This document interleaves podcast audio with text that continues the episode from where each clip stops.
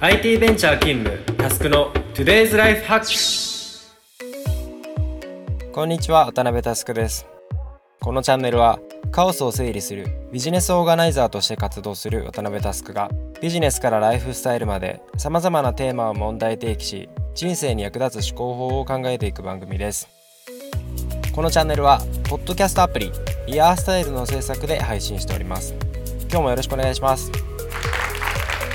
今回が50回目の放送です。いつも聞いていただいているリスナーの皆さんいつもありがとうございます。これからもゆるくかつ何かライフハックになりそうな問題提起をしていければと考えています。引き続きよろしくお願いいたします。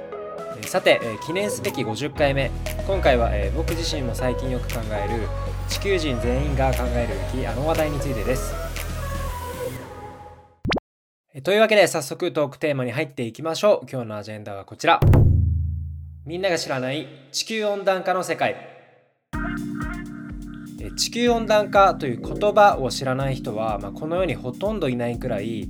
これは現代差し迫ったアジェンダであるにもかかわらずそれ以上深入りする人はほとんどいません。今日は僕が知っている範囲になってしまうのですがいかに現代人がこれに対して真剣に向き合うべきかについて話せればいいかなというふうに思っています。そもそもまず僕個人で言うとですね、まあ、大多数と同じく社会人5年目くらいまでは、まあ、現代社会の教科書レベルで知識が止まっていました。そこから2018年くらいになってグレタさんの演説がお茶の間に届き始めた時に改めて対面することになりました。その時に軽く調べて思ったのは、まあ、過去3500万年くらいの地球の歴史でいうと、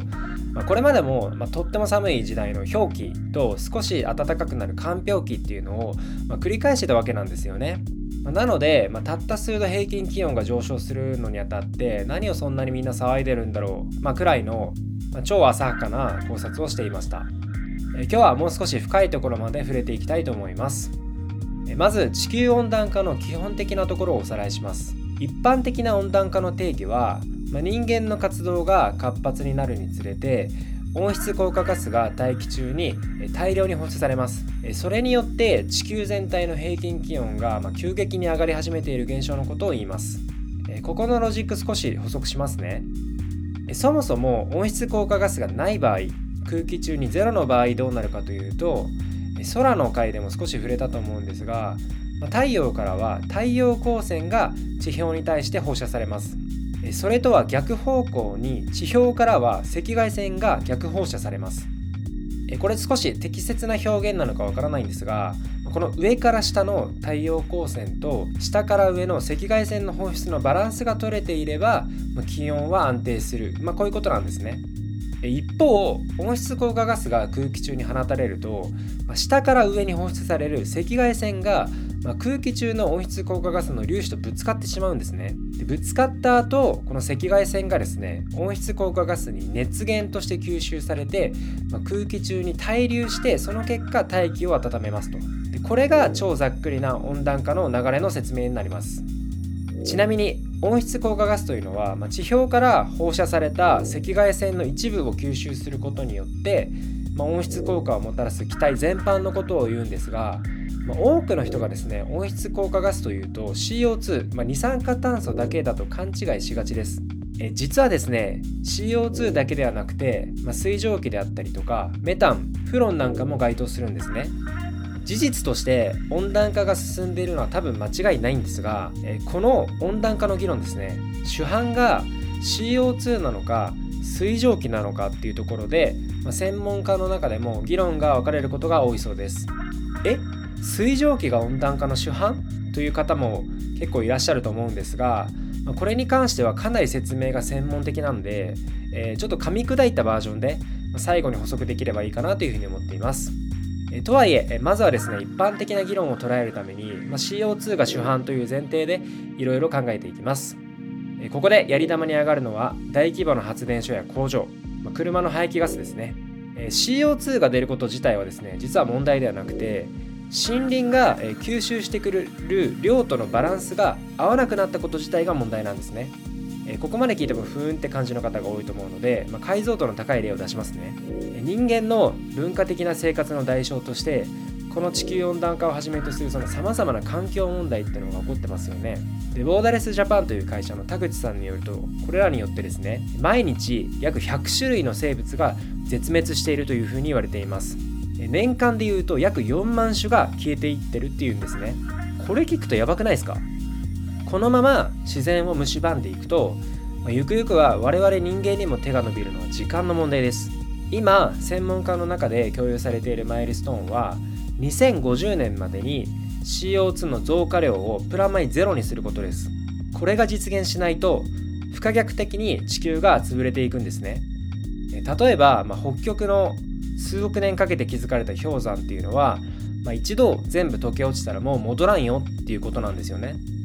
2050年のプラマイゼロを達成するには中間指標として2030年にはですね今のマイナスをですね世界全体で半分にしなければいけません。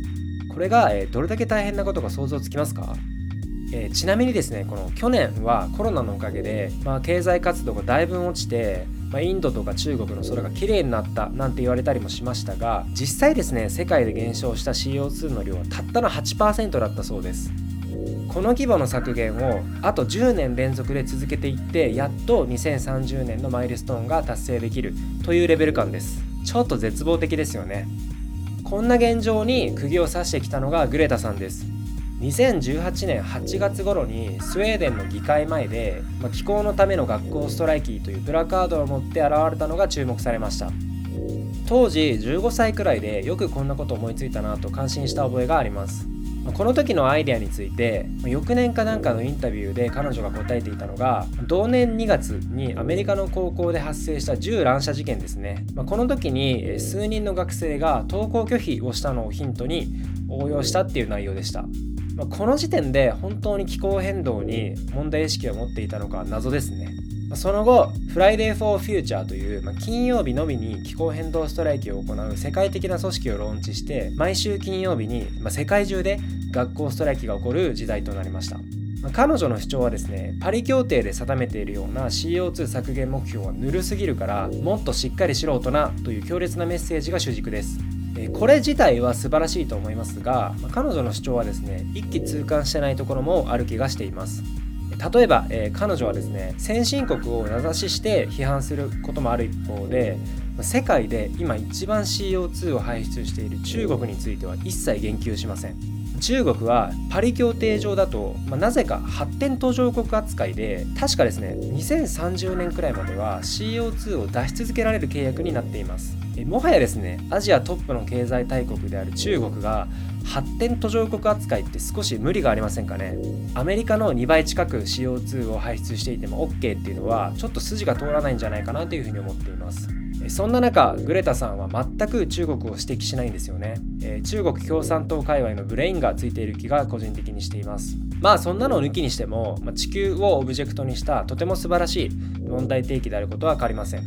前述の通りですね1日に約100種1年で約4万種の生物が絶滅してってるんですよ。自分が生きてる100年前後だけ逃げ切ればいいやという思う人も、まあ、もちろんいると思います。ですがこのままでは僕らの子供孫世代には持続可能な環境が整っていません。極端な話本当に人類は滅びるかもしれません。僕はそんなの嫌です。このエピソードをきっかけでもいいので、まあ、少しでも共感してくださる人にお願いがあります、周りの人にぜひ話してください。これみんな知らないだけなんですね、あなたの周りの人にはあなたしか伝えられません。このポッドキャストが皆さんと、まあ、ひいてはその周りまで、まどんな形でもいいので問題提起のきっかけになっていれば幸いです。いかがでしたでしょうか？本編の中で触れた温暖化の主犯が CO2 ではなくて水蒸気という論理について最後に軽く説明します。要はですね温暖化が進むと海の水も蒸発して大量の水蒸気が空気中に広がりますよね。水蒸気も温室効果ガスで熱を空気中に対流させるわけですからこっちの方が影響大きくないかという話なんですよね。なのでまとめると二酸化炭素が多分引き金を引いて水蒸気がそれに対してポジティブフィードバックをかけてしまって、まあ、温暖化っていうのが止まらない状態っていうのがこの全体像になるかなというふうに思います。まあ、ただ水蒸気を主犯に置いた瞬間ですね、まあ、我々の文明的な生活のほとんどを否定されることになりますよね。例えば僕の大好きな銭湯乾燥を防ぐための加湿器場合によっては料理も否定の対象になります CO2 と水蒸気それぞれがどれくらいのパワーで熱を吸収して対流させるのかまではちょっと調べきれていないんですが、まあ、それゆえ明確なことはちょっと言えないんですが、まあ、皆さんの中でもですねこれがちょっと問題提起になっていれば幸いです。より詳しいことをご存知の方は、えー、大変恐縮ですがいろいろ僕に対してもご指摘いただけるととても嬉しいです。今日のテーマは以上です。気に入った方は Spotify の方はフォロー Apple Podcast の方はサブスクリプションに登録をお願いします。また周りの方へお勧めしていただけると嬉しくて震えます。もしこのエピソードを聞いて私はこう思うなどのご意見などがあれば Twitter や Facebook でお気軽に DM いただけるととっても嬉しいです。皆様のご意見も熱烈お待ちしております。また iOS アプリやスタイルをインストールすると他のイヤースタイルオリジナルコンテンツも聞けます。ぜひ App Store で検索してみてください。というわけで今日はここまでです。バイバイ。